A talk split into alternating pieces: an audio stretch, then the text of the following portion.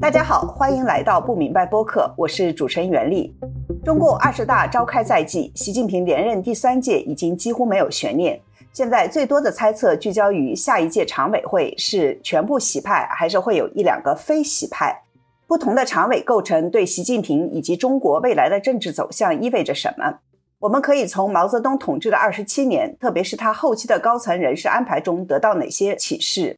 我们很荣幸的请到了 Victor 石教授来回答这些问题。Victor 石史宗汉是加州大学圣地亚哥分校副教授，他的研究领域包括中国银行政策、财政政策和高层政治。他今年出版了一本新书《Coalitions of the Weak》。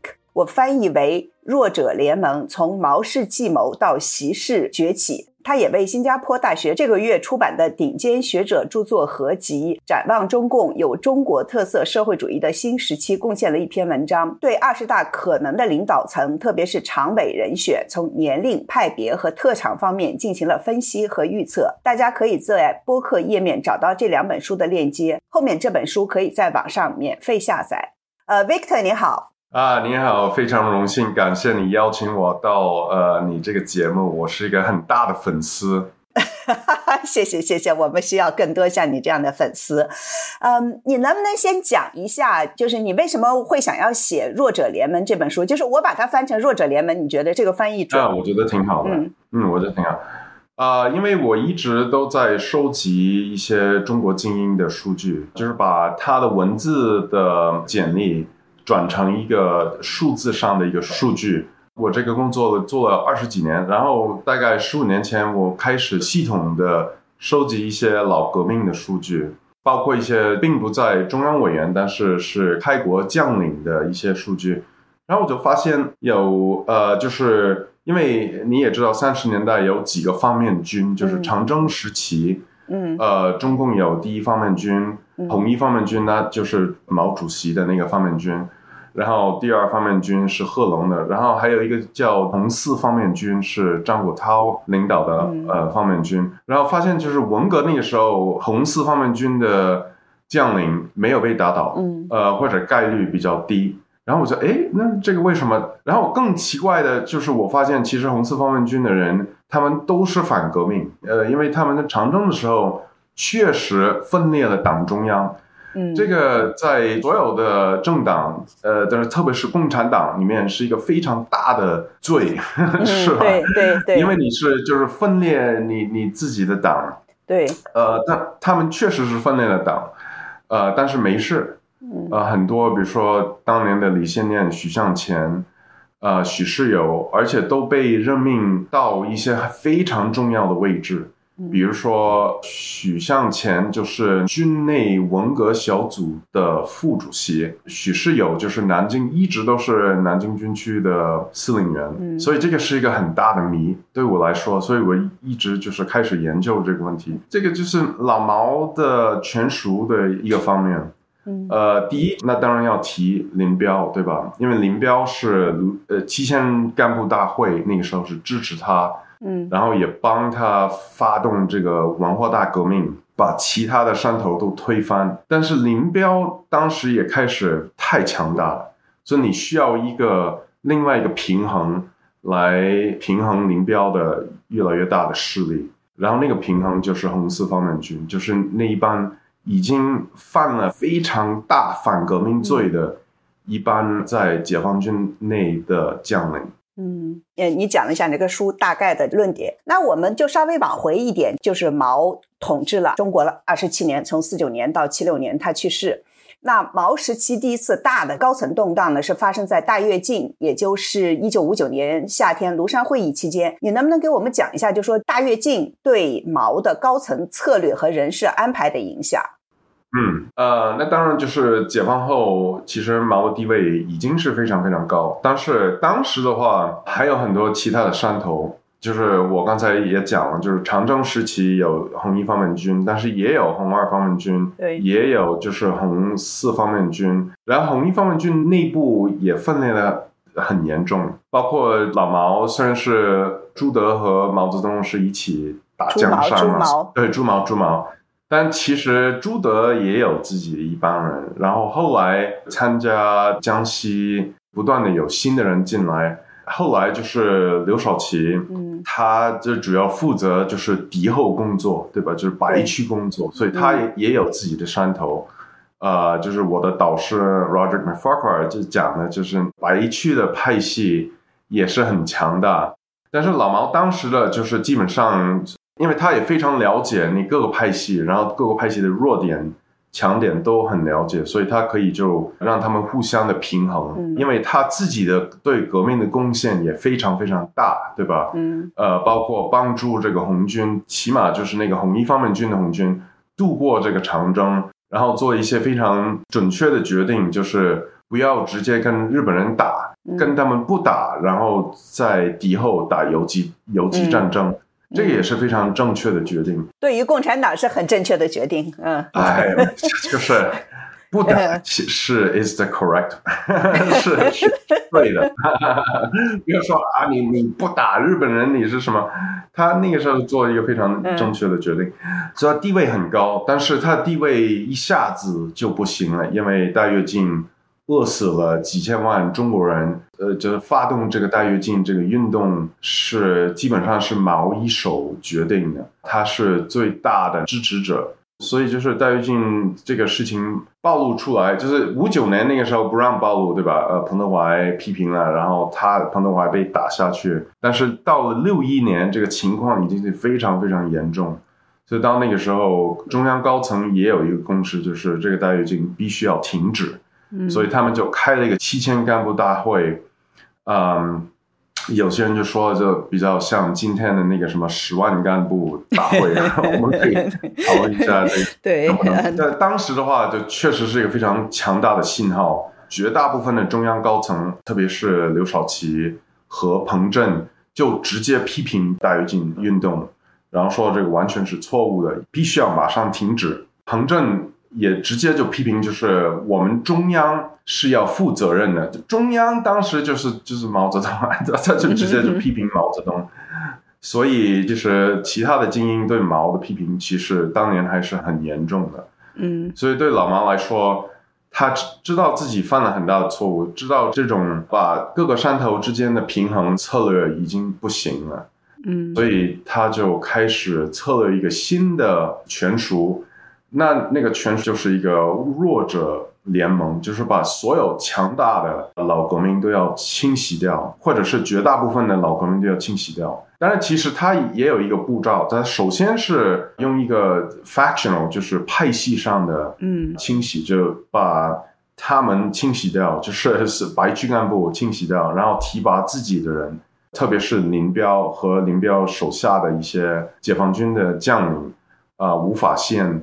李作鹏这些人，但是到了文革的第三年，一九六八年，他也意识到这种派系的游戏也是有限，因为你自己派系里面的人，如果你靠他太多的话，他也太强大，所以你需要一些很弱很弱的人上来，他们就根本没有可能威胁你的那些人。那有两种人，一种就是历史上污点非常大的人，就是红四方面军。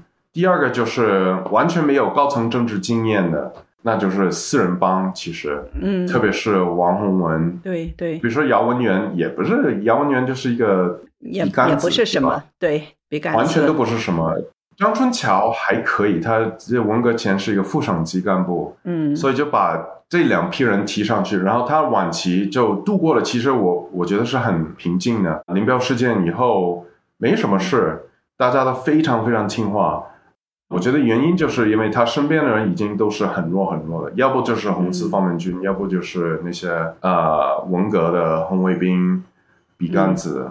对我稍微提供一点背景的，就是有一些年轻人，我们的年轻的听众可能不太知道，像王洪文是什么人。王洪文在文革前只是一个保卫科的干事，对吧？然后一九七三年，三十八岁的王洪文当选为中共中央政治局常委，呃，中央委员会副主席。党内排名第三，仅次于毛泽东和周恩来。当时还有毛号召农业学大寨的榜样，就是陈永贵。呃，他是一个半文盲。可是，在文革的期间呢，却被提拔成了这个副总理。呃，你前面说的这个红四方面军，这是一帮人。然后呢，毛还用了这些类似王洪文了，刚才你说姚文元了，还有呃像这个陈永贵这样子的人，对，当时叫群众代表。对对，简直就是在这么大一个国家，就是他随便可以。而且好像你的书里面就提到了，还有一个女的，是吧？其实她也是一个从一个工人还是什么岗位出来的。然后毛去见她。的时候，最后毛出来见这些中央委员的时候，他自己说：“我叫什么？”毛都不认识他，都不知道这个人是谁。但实际上是毛自己点的，对不？是一个政治局候补委员啊。然后毛说：“哎，我不认得你，这毛泽东我们见过面，这还不记得。”对对，但是毛病不糊涂，是不是？他当时看到了那些老帅了，什么那些老的人，他是记得的。他不是说他的记忆不好，什么什么之类。其实这些人他就是作为他的一个棋子，在他的这个大棋盘上就摆来摆去，可以这么说吗？你觉得？呃，是啊，是啊，就是把他们摆在那边，坐在椅子上，但是确实就没有什么实权。嗯，他就是占了一把椅子。今天也有一些人是这样子，对，但是不多。当时实际上毛要重用红四方面军的人的时候，你有一个故事是讲这个许世友是吧？许世友当时毛叫他，他他吓得要死，他以为他就要完蛋了，对不对？嗯，他恨不得都要躲起来了。是，我如果记得没错的话，嗯，是这样子，是吧？跑啊，跑去大别山。许世友是一个非常有意思的一个人物，他其实他的罪恶是最大最大的。他不只是分裂了党中央，参加那个分裂党中央的运动，而且他去了延安以后受到批评，自己心里受不住，然后就跑了，带了一些枪，然后跟几个人一起去去跑，但是跑了以后就被抓，然后抓完了以后，他判他是武装反革命，嗯，这个你又反革命的分裂党中央，又参加武装反革命运动。判的是死刑，对吗？嗯。然后，但是其实老毛当时也有一个，所以老毛其实是一个政治上的天才，啊。然后说：“哎，许世友，你真的要把我干掉吗？”嗯。许世友首先说：“那你们为什么要批评我？我我觉得这心里很不平衡。”然后老毛不断的去看许世友，不记得是第二次还是第三次，然后。许世友就痛哭说：“啊，毛主席，我非常 内疚，我我做错了，你请你就饶我一次什么？”然后老毛就说：“哎，好，你就不用死，嗯，就把所有那些武装反革命的人都饶了他们，然后他们就参加了，主要还是二野邓小平一二九师，然后就慢慢，那那当然是贬值贬的很厉害，就是把他们贬到什么团长啊或者什么这些。”很低层的，但是到了解放的时候，呃，石秀也就升回这个军区级，对他做了很多年的南京军区的司令员。南京军区的，对，所以就是许世友对老毛是绝对忠诚。然后就是一九七一年，老毛知道他跟林彪之间的冲突会非常严重的时候，他做了一个很重要的事情，就是他有一个南巡，当时有一个南巡，做他的专列。到上海，然后亲自的见了许世友，呃，然后就直接问他，如果我跟林彪打起来的话，你会怎么样？然后许世友说，那我们也打，就是我会支持你，表忠心，嗯，对，表忠心。然后结果真的是这样，就是呃，因为南京军区虽然是许世友控制，但是南京军区的空军是那个林立国，就是对吧？就林彪的儿子的地盘。然后那个许世友亲自的带了兵，就把那些林彪人都抓起来。所以最后还是比较忠诚的。对。但是许世友他呃，文革发动开始的时候，他也犯了非常大的错误。那红卫兵要抄他的家，然后他他说不行啊。我我不让你这样，然后就跑了，跑去大别山，然后这个其实当时是非常大的错误，就是红卫兵其实呢他爱怎么样就怎么样，对吧？嗯嗯。呃，然后他抄你们家，呃，其实当时也有一个非常奥妙的一个细节，就是其实林彪也知道毛泽东的策略，所以他就发动红卫兵去通过这个武汉事件，六七年武汉事件。把所有红四方面军人都打下来。嗯，结果老毛停止了。其中一一步就是把许世友打下来，然后许世友跑了，这个是最不应该做的。但是老毛亲自派了张春桥去大别山去见许世友，然后张春桥说：“我可以留下来。”老毛让你去北京。你如果不相信的话，你把我留下来大别山。呃，如果你发生了什么事情，他你的士兵可以把我干掉，基本上是这个意思。对，我就觉得你写的就许世友这个人，他特别能够体现，就是说，实际上红四方面军这些将领他们的原罪是吧？他是一个很有色彩的人，他很冲、很敢干的，但是他又是完全的没有安全感，就是他都做了南京军区那么多年，然后文革开始的，他跑到大别山，然后毛要见他，他都不敢去见，他觉得他要完蛋了，什么什么之类，就是对对，这个就是。是，我觉得他是一个你的书里面特别好的一个例子，就是毛是怎么用这些人的，就是用他们的强烈的不安全感，他们这种原罪感，然后怎么就让他们就做了自己的棋子，就任意的摆他们。这个我觉得真的是挺有意思的。那我们再讲到毛的后期，就是你从毛的角度来说，他是在大跃进以后，因为他。相对处于了一种的劣势的状态，他要稳固自己的权势，所以他倚重于像红四方面军这些有历史污点的这些人，还有就是那些的不太懂的这些，就是 nobody，呃，给他出来。还有你的书里面就还提到了一个观点，就是为什么打倒四人帮以后，邓小平是得以执掌大权的？你能不能给我们讲一下，就是为什么是他，而不是其他的一些解放军元老，比如说像叶剑英？其实我一直读书的时候，我也觉得，哎，为什么八十年代邓小平那么强大？然后就没有什么解释，一直都是说啊，因为他就是很能干，什么什么，嗯，那老革命之中能干的带个兵的的人其实多得很呢。当时八十年代，因为那个时候还还不是很老，对吧？都是对，很多人都还在，对，还可以，对吧？这个能干，比如说薄一波，对吧？薄一波也是很厉害，其实。彭震八十年代初期，他身体还可以啊。对。然后为什么就不直接把李先念他自己就把他提上去，对吧？当一个什么军委主席？所以这个一直是没有什么很好的解释。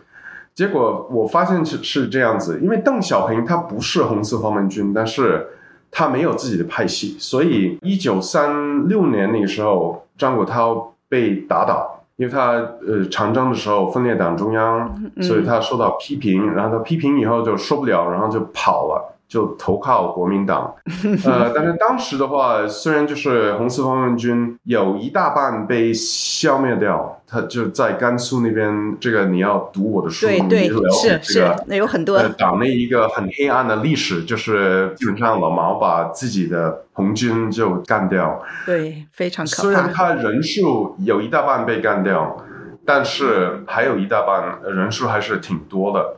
呃，一万多两万人，呃，然后当时就开始打日本，对吧？一九三六年，所以红军就是马上要组织起来，但是红四方面军基本上就没有什么领导，因为他们的领导张国焘跑掉。那当然，大家也知道，打日本呢就组成这个所谓八路军，然后八路军有两个师，其中一个是八路军一二九师。对，呃，一大部分的红四方面军的将领和士兵就参加了一二九师，然后一二九师的政委就是邓小平，然后一二九师通过就是好几年的抗日，然后转变到就是内战时期，就变成了二野，所以我们知道邓小平就是二野的领导。但是二野的领导就是因为他抗战的时候是一二九师的政委，然后里面一二九师和二野里面也有很多很多的红四方面军的的将领，包括就是后来就是一个非常强大的一个解放军的将领陈锡联，陈锡联是毛泽东末期最强大的一个解放军将领，因为他控制北京军区总参也是他来控制。李德生，嗯，呃，后来就是呃，主管这个二炮，二炮就是火箭部队的向守志，也是二野的人，所以就是说，呃，红四方面军他们有自己的领导，就是李先念、徐向前，但是有一部分的红四方面军的将领也对邓小平很忠心。呃，这个原因就是因为他们受到批评的时候，一九三六年他们都被贬职了，就是以前是军级的，现在变成师长或者有的时候团长。但是邓小平因为是他们的领导。然后慢慢慢慢就把他们提拔上来，对，所以到一九四九年解放的时候，有一些就贬了很厉害的一些将领，到了一九四九年也是恢复了以前的级别，比如说军级或者呃师级等等等等，所以他们都对邓小平比较感激，所以还是会听邓小平的话。所以老毛当时呢，林彪事件以后，就把解放军基本上就完全受到这些红色方面军的控制。他知道这个情况是，呃，也是很危险。因为虽然红色方面军他们是有这个污点，但是部队还是部队，那个枪枪杆子出政权，对吧？对对。如果他控制所有的枪杆子的话，你说啊，你是罪人，但是我有枪，我可以就是推翻你，对吧？所以他要把红四方面军的人要切开，所以他切开红四方面军的办法就是把邓小平平反。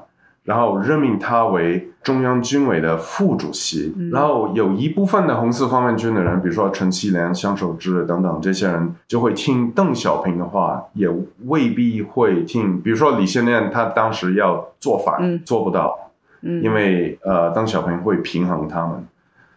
这个同一个原因就是，虽然他后来那个四人帮说啊，邓小平要做反什么什么。然后老毛最后的就把他也打下来，对吧？嗯，呃，呃，其实我我觉得他当时应该被打下去，因为他确实那个非常 ambitious，野心比较大，呃，然后在老毛死之前已经暴露出来，嗯，啊，所以其实老毛做的是对的，但是后来接班就是华国锋那这些人和陈云。他们还是有这个问题，就是红四方面军的人太强大了，所以他们也要把邓小平平反，然后任命他为中央军委的副主席，来控制军内红四方面军的人。然后邓小平他自己也觉得这个问题比较大，所以。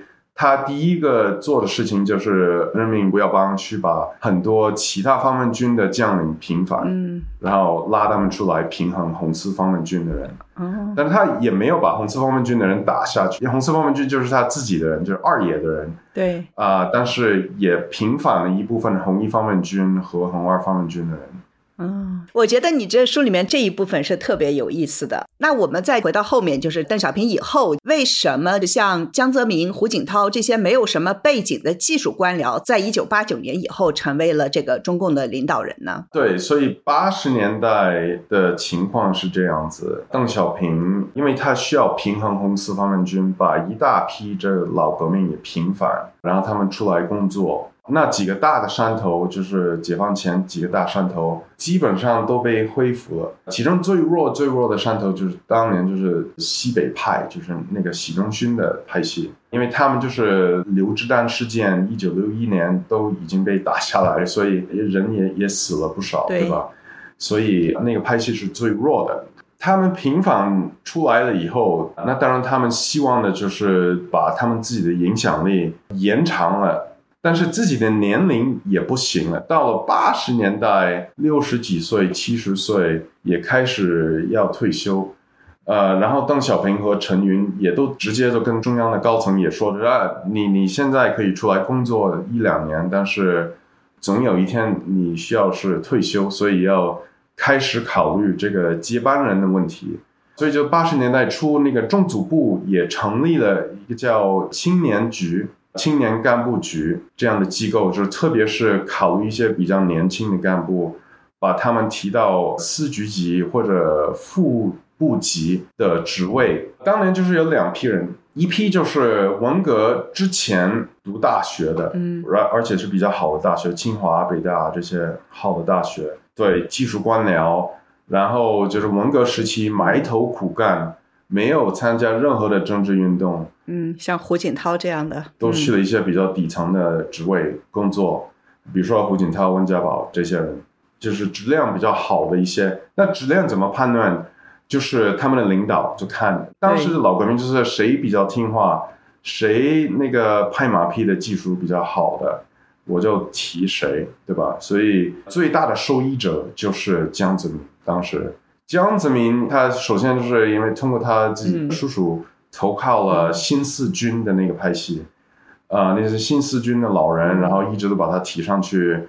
在一机部，特别是一机部里面的新四军的人，包括那个周小川的老八和那个王导汉啊，把他一直都提提提提上去。然后他也每年送礼，然后照顾那些老人什么，所以他那个做这个都非常做的非常好，是一个 model。有第二批人就是太子党，对太子党呢，他们的就很复杂，虽然父父母亲 都是老革命。然后他们受到全中国最好的教育，因为你也知道，他们都有自己的学校，对吧？八一学校，你必须要是军内的人或者是烈士的子女，才可以对对录取到那个八一学校。也有一些很优秀的学校，它专门就是会收一些高层干部的子女，比如说北京四中、清华附中。那些就是很优秀的学校，但是如果你是高层干部子女，应该是有一些优势的，对，录取有一些优势。但是他们的问题就是文革的开始的时候，有一部分人参加了红卫兵，嗯，呃，参加了所谓西纠，当时也打了一些人，打了一些老师，呃，校长等等，参加了这个打砸抢都有参加，所以那个到八十年代，有些老革命就比较。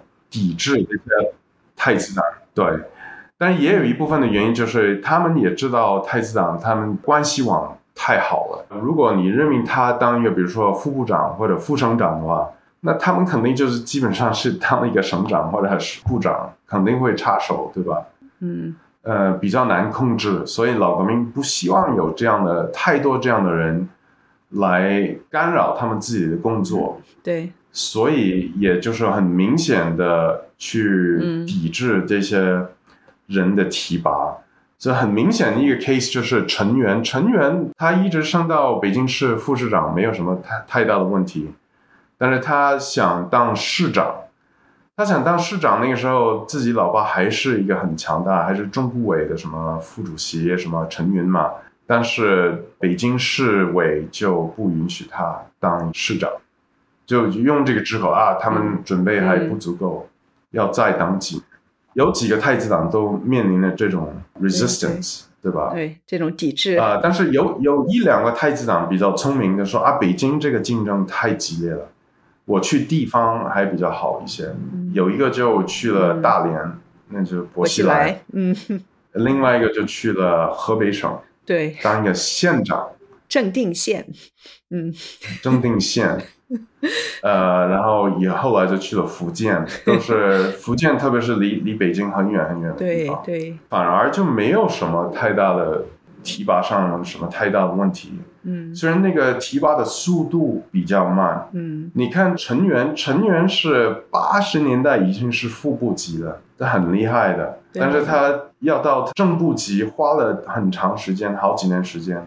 而且他最后就是国开行的行长，其实也不是一个真正的政治的一个职位，是吧？对，他是一个正部级的国开行，其实还还行啊。其实我觉得他是还很厉害，但是他最后，所以最后习近平给他一个副国级，就是政协。副主席，嗯哦，呃，也是给了一些面子，给他一个副国级的，嗯，因为当年的太子党之中，那个成员是最厉害的，是的，他老八权力最大。对对，在你书里面，你是把江泽民啊、胡锦涛这些人，你叫他们叫老好人，是吧？老好人。对，就拍马屁非常那个，也不得罪人，干什么的，就是也不得罪干活的人，但是干活能力也还可以。其实，在一九八九年就把那些人就提上来当中央领导人，然后八九年好像就是就六月份呢，呃，邓小平有一个讲话说，呃，我们今天提上来的人。就是没有一个是太好的，他就直接这样说。但是我们看的是，我们看的是集体，不是个人。主要是集体比较满意的话，那就可以了。对对对，就比如说像这样的材料，你是从哪里得来的呢？没有这个讲话是公开的，这都是公开的。看那个邓小平文选就直接可以看。但是我也有一些，就是那个宋永义他有一个数据，就是很多红卫兵的材料我的数据，都把它放在网上。宋永义是一个在洛杉矶的一个学者，他有一个数据库，二十世纪中国政治运动数据库。呃，还有我就看了很多自传，对吧？很多老革命的自传。呃，看了几十本。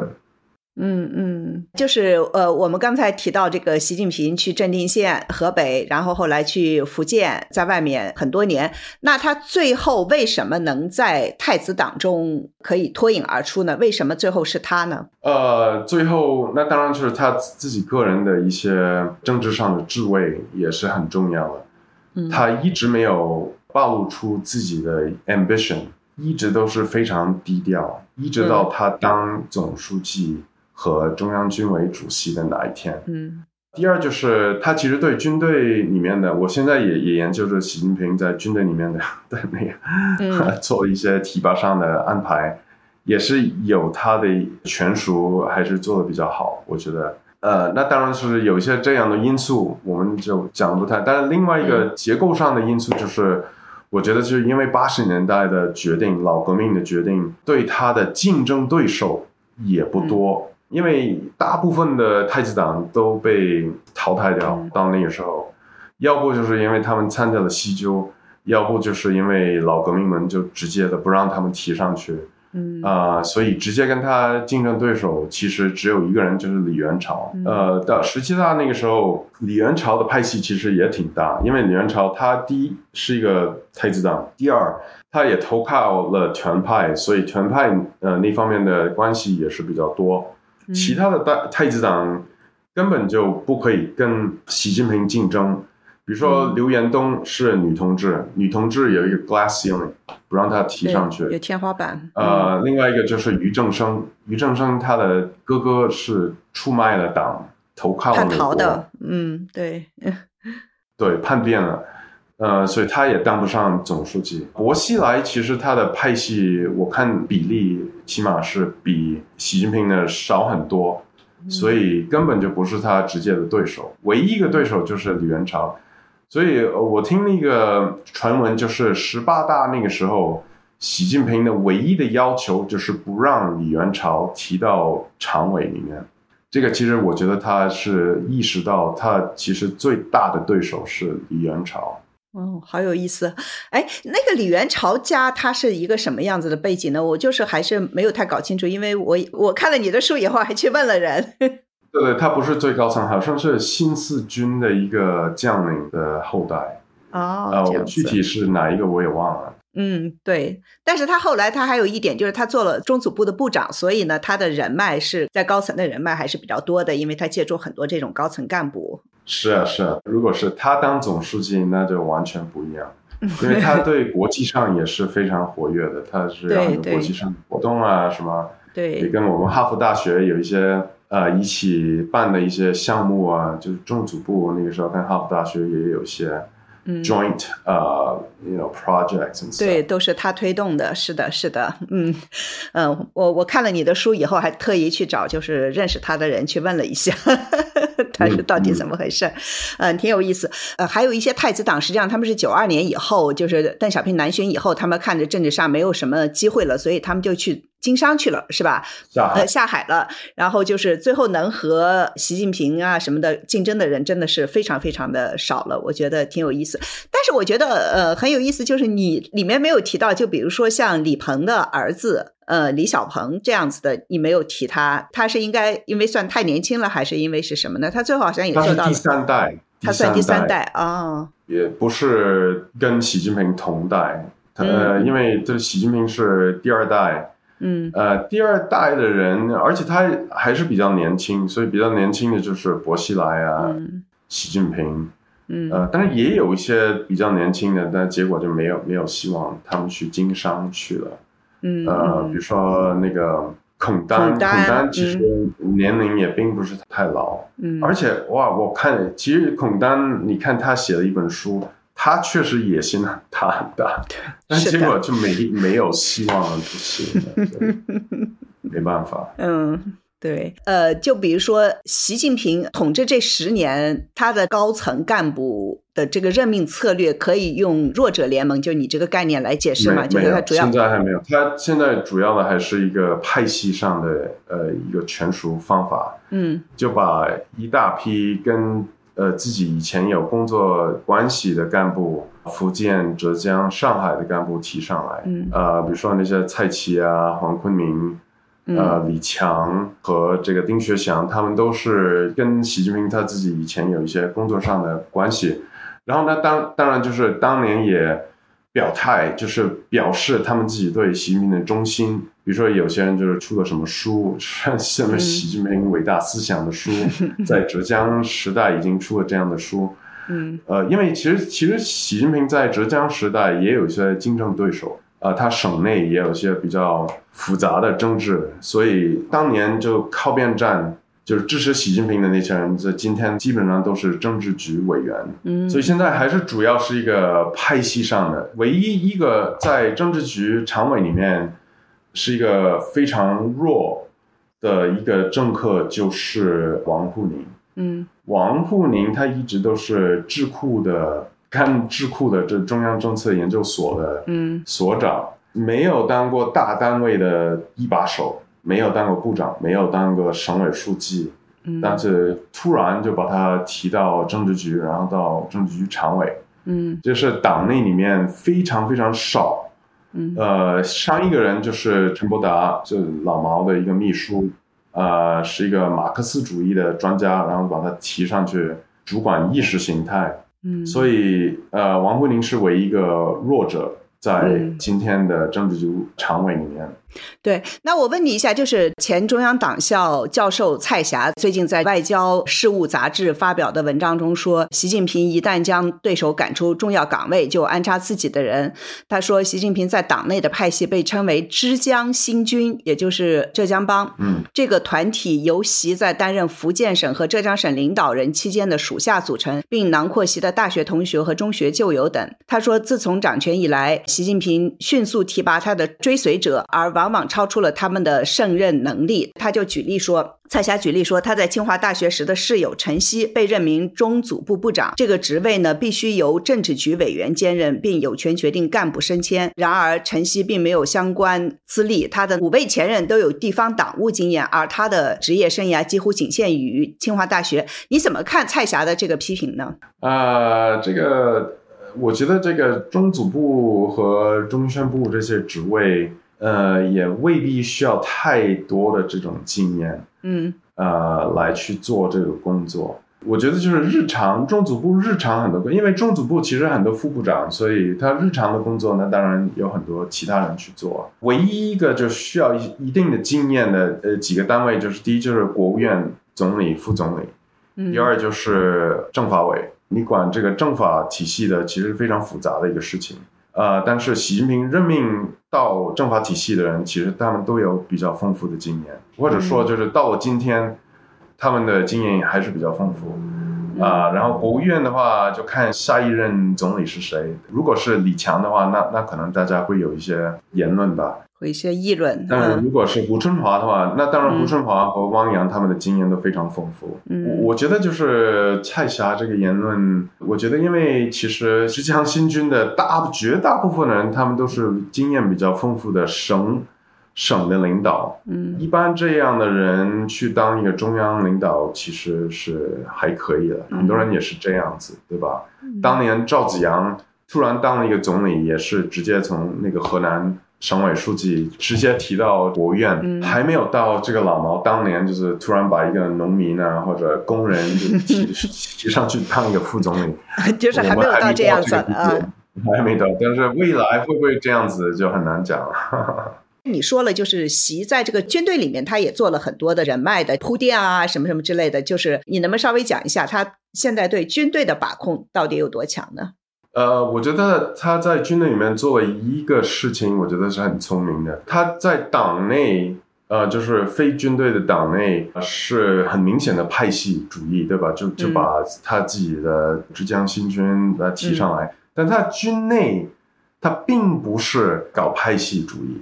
嗯，呃，因为其实他在军内也有自己的派系，因为他一直都在南京军区的，对吧？呃，福建是那个什么高炮什么第一书记，然后也是南京军区有一个动员委员会的成员，呃，也是当了好几年，然后他也是浙江省军区的第一书记，上海警备区的第一书记，所以他跟南京军区的将领也是比较密切。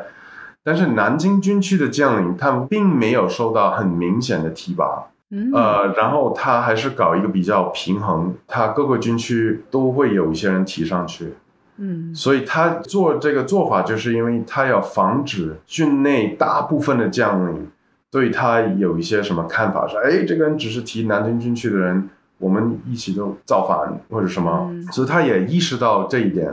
所以他在南没有太明显的 favoritism，嗯，去给南京军区的将领有一些什么太大的优惠。那他提的人主要是什么呢？他是一般是看什么呢？这个很复杂，就是不太明显。我我们现在做一些回回归的话，嗯，不是很明显。呃，有些比比如说你也知道，就是前几年一六年那个时候有军改，对吧？对，军改的时候。嗯，受到影响，有有一些单位，比如说成都军区、济南军区就没有了，就取消掉。然后总参、总政、总后都受到比较大的影响，他们就基本上都被贬低了一些。就是他会补偿，嗯，给那些受影响单位有一部分的这样的补偿，让他们提上去。它是其中的一个办法，因为其实那当年那个改革就是一六年那个改革规模非常非常大，是是是，呃，所以他做得到，并不是完全就是啊，我现在指令你，你一定要去这样做，嗯，他还是有一些补偿给受影响的将领。那他现在就是对军队的把控也是非常的强的，很强。我们就来谈一谈二十大吧。你能不能讲一下，就是你在新加坡大学新出的那本书里面对二十大常委人选的两个主要的推测？你为什么是从这个年龄啊、派别啊，还有专长这三个维度来做这个预测的呢？对，就是主要是看这个年龄吧。年龄来说，有两个人需要退下来，一个就是李战书，第二个就是韩正。他们都是六十八以或者以上，然后如果他们两个退休的话，就空置出来两个位置。如果习近平就是不要太强势的去干预这个新一任的常委的话，那他就可以把他两个自己的人提拔去这两个空置出来的位置啊。我觉得机会最大的就是丁学祥，第二个就是我现在还觉得李强的机会还是比较好。上海封成这样子了，他还有机会？没有，这个是老百姓的问题，不是中央高层的问题啊。嗯嗯，就是看的角度是不一样的。而且上海执行什么政策，那肯定是因为中央批准的，他他才可以执行，对吧？嗯嗯。因为李强他跟习近平的关系确实是很密切很密切，他当年是习近平的秘书，在浙江的时候是习近平的大秘。我觉得就是他虽然就是当总理的机会，我觉得应该希望不会不是那么大，但是也很难说，对吧？那其实他让他当一个总理也可以啊，为什么不可以？Right？嗯。但是有另外一个前景，就是如果习近平比较发力的把自己的的人提上来的话，他可以说：“哎，不是七上八下，不是六十七岁，你可以留在这个常委里面。”现在就是你，如果是六十六岁的，你可以留在常委里面；如果是六十七的话，你们都要退下来。如果是这样的话，那李克强、汪洋和王沪宁都要退下来。嗯，那他就总共有五个位置空出来，他可以把很多自己人都提上来。但我觉得无论怎么样，我现在觉得就是，就算是这样的话，那我觉得李克强和汪洋都要要求。胡春华被提上去当一个总理或者常务副总理，嗯，他们有这样子的讨价还价的能力吗？应该还有一点点这样的余力吧。我我觉得就是，虽然虽然习近平非常非常强大，但是党内的话人还是有很多，也不是每个人都是习近平的人。嗯嗯。对，呃，希望他们有这样的能力吧。但是，其实其实我觉得提提胡春华上来，对习近平自己也是一个有利的事情。为什么呢？因为未来中国的经济上、疫情上的也很难预测，对吧？可能会出一个比较大的问题。嗯，出了大问题的时候，你需要一个另外派系的总理来，就是把所有的责任推给他。嗯。对，那那那就是除了胡春华，呃，如果是五个人空出来五个人的位置，你觉得这五个人你能分别给我们说一下，都可能是谁呢？呃，丁学祥、李强、黄坤明，还有一个的话，要不就是李希，嗯要不就是蔡奇。嗯，但蔡奇的话，好像如果是如果他的直口是说啊，如果你六十七岁你不能提留任的话，那蔡奇也被牺牲掉。嗯可以说是陈明尔，但是我还是觉得陈明尔可能会有一些问题，他继续提。那我们再说一下，如果下一届常委都是习派，对于中国意味着什么？那如果是下一届常委就是习近平嗯部分把控这个常委，有可能会有什么样的不同？你能不能帮我们稍微讲一下？对我，我觉得会有一些影响的。呃，而且我们这个下星期，我们这个二十一世纪中国研究中心，就是我们 UCSC 的中国研究中心会出版一个小报告，就是会讨论这一些问题。但是我觉得最大的一个 implication 就是。如果差不多是清一色习近平派系在常委的话，那如果一些政策上出了一些比较大的问题的话，可能就不会有太大的纠正。嗯今天的话，虽然就是如果习近平提出一些政策，没人敢反对，但如果他提出的政策出现了比较大的问题的话，到今天为止，好像是还有人敢跳出来说，哎，呃，我们现在的政策有一点问题，用不用就考虑一下怎么去纠正今天的问题？嗯以后的话，如果完全就是很听话的人，完全都是习近平的人，可能就没人敢跳出来说，哎，我们现在现在有一些问题，嗯呃，然后那个问题可能就是会变成更大的问题。嗯，对，嗯、那就是纠错的能力就是越来越差，就是这个意思，是吧？是啊，那呃，我们聚焦一个相对小的话题，就比如说这个清零政策，全部把控，全部就是习的人和部分是习的人，就是常委里面对这个清零政策是否持续下去或者持续多久会有不同的影响吗？我觉得应该会有一些影响。那当然就是到明年年初，嗯这个政策是不会改变的。但是到那个时候，如果对经济上、国际关系上和老百姓的日常生活上的影响太大太大的时候，如果中央高层还有一些另外派系的人掌握比较重要的位置，比如说汪洋当得上总理，他可能会慢慢慢慢的开始说服习近平来改变这个政策。那当然，其实我觉得这个政策是比较难改变，因为在这个历史问题决定，就是二一年年底中央出了一个文件，讨论了习近平历史上的贡献，其中一个最大的贡献就是呃 zero covid 清零政策。清零政策，嗯这个是中央文件里面说的。然后你推翻这个共识，因为你中央文件就是就是当时中央的一个共识，对吧？嗯是整个中央委员通过的一个文件。然后你现在完全放弃这个政策是不可能的，唯一一个可能就是要修改一点点，就是说现在的政策还是一个 zero covid 清零政策，但是我们是有一些灵活性啊，或者什么嗯改变一部分它怎么执行，这个是有可能的。嗯但是完全放弃，因为你是 中央文件里面直接说这个是历史上政策的决定，那你怎么改变这个历史上的决定，对吧？嗯，那他们可以与时俱进吗？你在文章里面就是写到，如果汪洋和李克强这两位团派能够留任常委，他们就可能成为党内平衡习近平权力的召集点。其实我当时读的时候，我就想问，就说就是中共内部对习的权力的边界还有任何的这种制衡吗？还有人真的敢对他表示反对吗？哪怕是温和的反对？对，就是公开反对是不可能的。但是我觉得现在起码还可以做一些政策上的讨论，特别是如果问题还比较大的时候，嗯呃，可以做一些政策上的讨论，比如说就前几年对吧，也就是比较重视这个房价问题，觉得啊房价不能一直往上涨，嗯所以出台了一系列的政策来控制这个房价。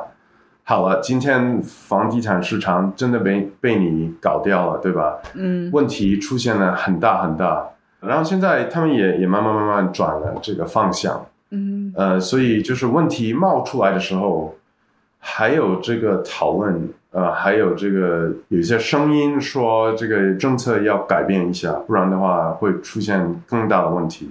嗯，呃，我觉得这种声音现在还存在，但是如果清一色是习近平人在常委里面的话，那可能这样的声音会比较少。嗯，对，你在书里面就是写这个毛泽东晚期不得不用这个弱者联盟的方式，因为他在大跃进中犯的错误，给了刘少奇这些人机会。你书里面也写到说，习近平到你的书截稿为止没有犯太大的错误，而且我最近听你也在一个英文的博客里面说，如果中国能够避免国际冲突的话，习近平可以很轻松的一直执政下去。你不认为清零政策对中国的这种经济民生造成的破坏，对他的权利的合法性？或者甚至对他的权威造成了任何伤害吗？那当然伤害比较大，嗯，但是有两个因素，我觉得会有有好几个因素，其实会防止这种大规模的社会上的动荡。嗯，第一就是他宣宣传上还是比较成功的，我觉得就是大部分的中国老百姓还觉得这个清零政策是对的，嗯，所以他们自己吃了不少苦。那包括就是上一次你你的那个嘉宾讲，这应该要放弃这个今天的政策，但是也有人就是批评他，对吧？嗯。第二就是他这个地方的 surveillance 观察老百姓的行为监控监控比较完整，嗯呃，然后镇压的能力到现在为止呃还维持下去。我现在担心的还是一些比较小的地方。那些比较小的城市或者县一级，嗯，因为从一个资源上，他们已经就没钱了，啊，所以工资也发不出来。有的时候，公检法的工资也不能完全发出来。到这个时候，呃，维稳这个任务执行可能不会达到百分之一百，但是省一级是绝对没有问题的。现在省一级他们资源还是比较足够，嗯，所以这一次河南出了一些问题。头几天的地方的警力已经不行了，就是控制不了。但是省里面一出这个武警以后还行，嗯，所以我觉得就是这个党现在这种监控啊、镇压的能力，通过这个三十年的发展，还是非常非常厉害啊。嗯。所以这个清零就是大家叫的再 呃声音再大，然后呢心里面再有怨气，对他没有什么太大的损害，所以这个政策还是会持续下去。长期来说呢，当然就是损害非比较大。就是今天就是就是你你问哦，为什么地方的那些警力都那么听话？因为他们相信中央这个权力还是非常强大。嗯，他们怕中央，哪一天地方的那些警力不怕中央？那就躺平啊，然后就嗯出的问题会非常非常大。但是那当然我们远远没有达到那一个地步。嗯，那你会觉得可以？就比如说像大跃进的时候，他对毛的这个权威其实后来是有一些损害的，但他还是掌控了全局。那现在这个清零政策和那个时候有可比性吗？呃，开始有一点可比性吧。嗯，我相信就是今天的问题是这样子。你清零政策把就是老百姓锁在家里，不让他们出来，啊，那当然就可以防止这个病毒传染。但是锁在家里的很多人，他们其实需要医疗的，对吧？有一些什么肾有问题、心脏有问题，他们需要不断的有医药的治疗。你不让他们受到治疗，那肯定会有一部分人呢会死掉。嗯，所以我就看了一些武汉时期的 data，然后就说明。有一些是病毒死了，但是也有一些就是因为 lockdown 然后死掉的人。对对。然后你把那些因为 lockdown 所以死掉的人都记上来的话，那个数目应该是不少的。其实，在中国，但没有人把这个数数字算出来。但是这个对他的权利的影响和当时大跃进对，就是因为没有这个信息，所以就没有什么影响。我就这样说啊。啊，因为它出来的数据就只死了两千多人，是啊，就没有问题啊。但大跃进那个时候，你就很难就是嗨，因为因为有几千万人死掉，然后有有大家是真的吃不上饭，很严重。是啊，今天因为这个问题是分散，比较分散，所以嗯没有太大问题。唯一一个问题就是经济上，如果呃经济增长率继续的受到比较大的压力，这个是有可能的。因为去年的话，主要是靠出口来嗯。呃维持这个经济增长，但现在出口越来越不行，因为美国也加息，对，所以美国也不能继续的刺激它自己的经济。嗯。嗯，所以中国的出口现在已经开始受到一定的影响，以后的影响可能会更大。然后他自己国内的需求也很弱很弱，嗯，嗯，房地产市场也不行，对，所以就是以后经济上的问题如果放大了以后，可能党内这个埋怨的声音也会比较大一些。嗯嗯，但是你觉得会是一个比较长期的过程吗？因为中国的经济这么大，底子这么厚，不是我，我觉得是下一年的问题应该会比较大一些。你说明年是吧？二零二三年，明年对。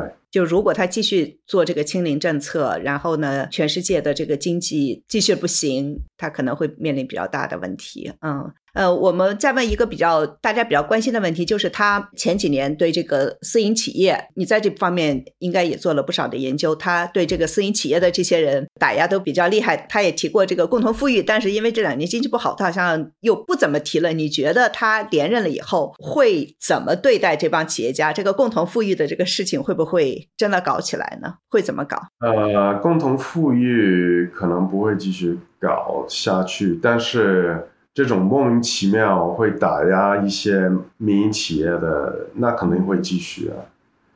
因为在这个习近平的心里面，我觉得他第一最主要的是他自己的权利，第二最主要的就是一个意识形态上要一个很正确、很呃传统的这个意识形态情况。正统的，就包括全中国的所有的媒体，包括网上的媒体，嗯。所以这种对网上平台的打击会继续下去，嗯然后对这个中国的高科技软件方面的发展非常不利。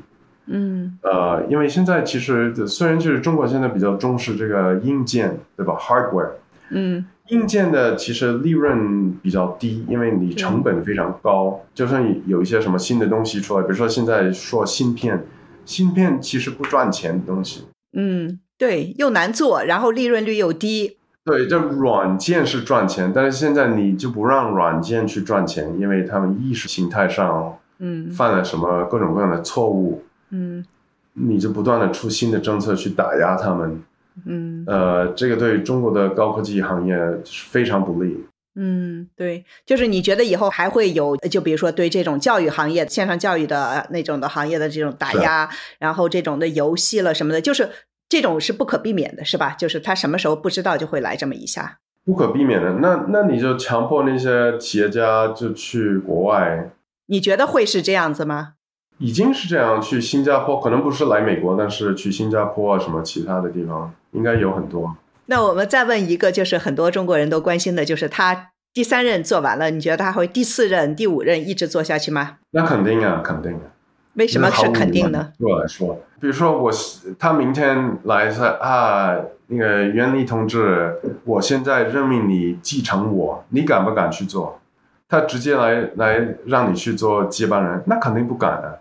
你看老毛当年第一个继承者刘刘少少奇，对第二个林彪，对，第三个王洪文，结果他们都是没有很好的下场，对吧？头两个都死掉了，第三个就坐牢，坐坐到他死的哪一天。然后终于第四个还可以，就华国锋那个。但是所以他们他是很短的，就是毛几乎要死的时候才做的。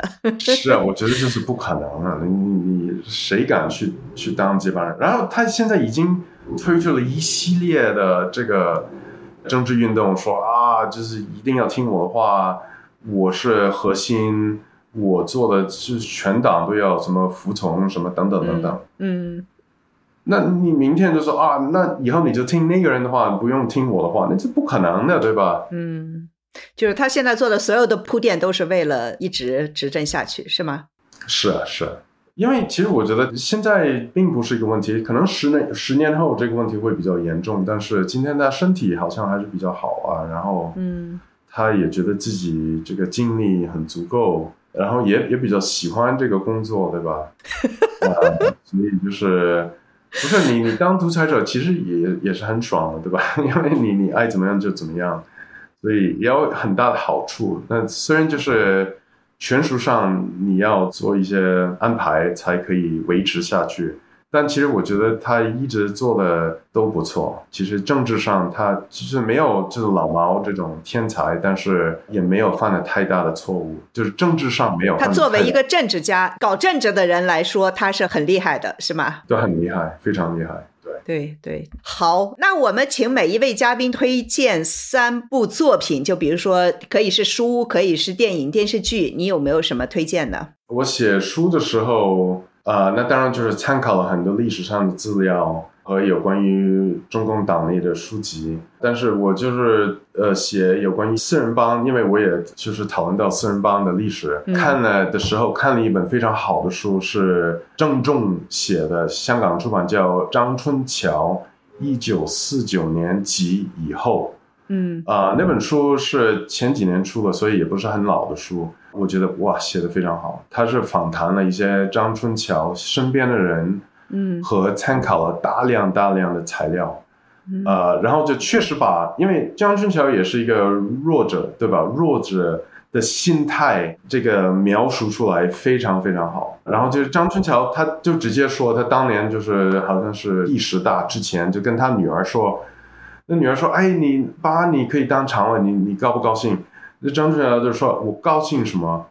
我做任何的事情都是毛泽东指导我去做的，我没有自己任何的权利。”对对，你书里面写了，不高兴，没有什么特别的高兴。呃，还有一个，其实我觉得张国焘的这个自传。呃，其实应该看，是一个他虽然是他脱离党以后写的，所以这写的比较反动的当时的历史。对我一直想看 都没有看，对对对，我听你这么一说，我一定要看。张国焘是很长的一本书，就是一千多页，但是其实呃说的党的早期的历史还是写的非常非常细，所以也也非常好的。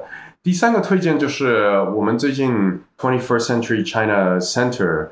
和这个 China Data Lab，嗯，我们最近推出了一个新的我们 Chinese Political Elite，嗯，呃的网页，哦，你可以上我们这个网页，然后就它有一个 graphic engine，嗯，你可以就是输入你你想看到的精英，中国的精英，精英，然后它呃。会自动的去 generate 一些 graphics 出来，就会表现哪些方面呢？就是你们的这个图表的这很多各种各样的图。第一就是女性的比例一直没有改善。对，从那个二十年前，我们那个数据就是二十年前开始，一直到今天，比例是百分之十以下。今天的比例还是百分之十以下。你说的这个精英一般是什么级别以上的呢？就是省常委以上。就包括所有的中央委员、候补委员和呃省的常委，这个女性的比例今天还是非常低。就是省常委可能今天好一点点嘛，但是到了中央委员那一步的话，还是百分之六或者百分之七这样的比例，对，很差。然后第二第二个就是，其实清华北大毕业的那些中央委员的数目其实比较少。如果你们有以前的，那肯定是下降的很多很多。嗯，对，可能可能下降一些，不是清华还还行啊，就是因为晨曦嘛。我们现在讲晨曦。对对对。北大就不行了，北大完全不行。啊，但主要毕业的还是那些，要不就是那些省的比较。呃，省里面也不是省里面最好的大学，也是有一些省的不太好，比如说农业，什么河北农业大学毕业的，嗯嗯，这样的学校毕业的的人还是为什么会是这样子呢？我觉得就是比较好大学毕业的人，他们可能选择也也比较好，嗯，因为在今天能当上呃省委常委或者是中央委员的干部，他是。一早就决定自己要当一个干部，对对，是九十年代就差不多了。但是那会儿的八九十年代已经开始做这样的决定，对，一直都没有离开过中国政府的。对。这样的人不是北大清华的精英，北大清华的精英就是首先去先去金融啊，干什么的？对，那会儿先是贸国际贸易，然后是金融，然后是什么互联网这样子的。那个从政从八九十年代来说，肯定不是中国最精英的这些人会真正的选择。我我觉得啊，大多数人来说啊。是是，所以特别是呃省委常委里面的很多都是一直没有离开这个政府工作，然后一直就熬下熬下来，这个慢慢慢慢提上来，呃，然后有一些就比较成功，就当了一个常委，呃省委常委。哦，好有意思！这个网站现在已经上线了，是吧？上线上线，但是是英文版，没有中文版，是吧？这个没有中文版。好的，好的。哎呀，非常感谢，太有意思了！今天这些，因为我我一般不太。关注中国的精英政治，但是你那个书也是挺有意思的。我我看了里面，就是一个对中共的权力结构的一个新的解释，还是非常有创新性的一个解释。我觉得哦，谢谢谢谢谢谢。对，好，非常感谢，感谢 Victor，也感谢大家收听，我们下次再见。哎，谢谢。